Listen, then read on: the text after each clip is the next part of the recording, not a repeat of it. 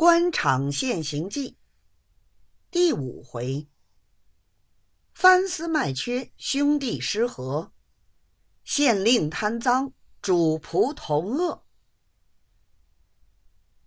却说三荷包回到衙内，见了他哥，问起那是怎么样了。三荷包道：“不要说起，这事儿闹坏了，大哥。”你另外委别人吧，这件事儿看上去不会成功。翻台一听这话，一盆冷水从头顶心儿浇了下来。呆了半晌，问：“到底是谁闹坏的？由我讨价，就由他还价。他还过价，我不依他，他再走也还像句话。”哪里能够他说两千就是两千，全盘都依了他。不如这个翻台让给他做，也不必来找我了。你们兄弟好几房人，都靠着我老大哥一个，替你们一房房的成亲，还要一个个的捐官。老三，不是我做大哥的说句不中听的话。这点事情也是为了大家，你做兄弟的，就是替我出点力也不为过。怎么叫你去说说就不成功呢？况且姓倪的那里，我们司里多少银子在他那里出出进进，又不要他大利钱，他也有的赚了。为着这一点点儿，他就拿吧。在我看来，也不是什么有良心的东西。原来三荷包进来的时候，本想做个反跌文章，先说个不成功，好等他哥来还价。他用的是引船就岸的计策。先看了他哥的样子，后来又说什么由他还价。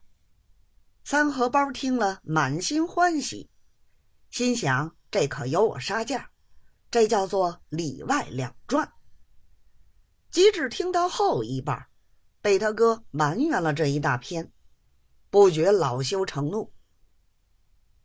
本来三荷包在他哥面前一向是极巡谨的，如今受他这一番排选，以为被他看出隐情，叫他容身无地，不禁一时火起。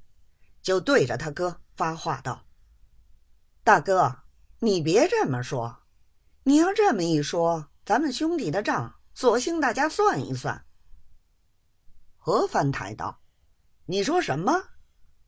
三荷包道：“算账。”何翻台道：“算什么账？”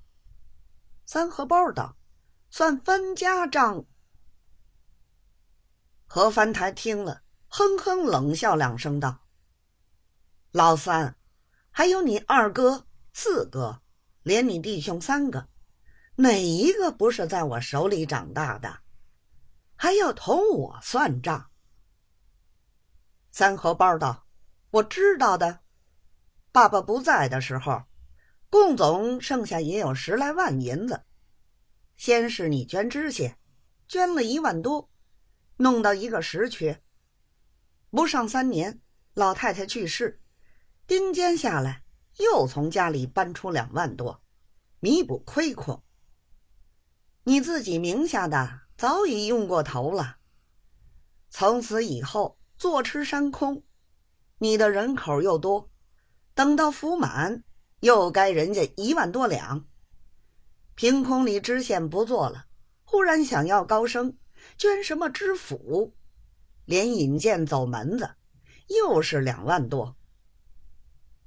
到省之后，当了三年的离局总办，在人家总可以剩两个。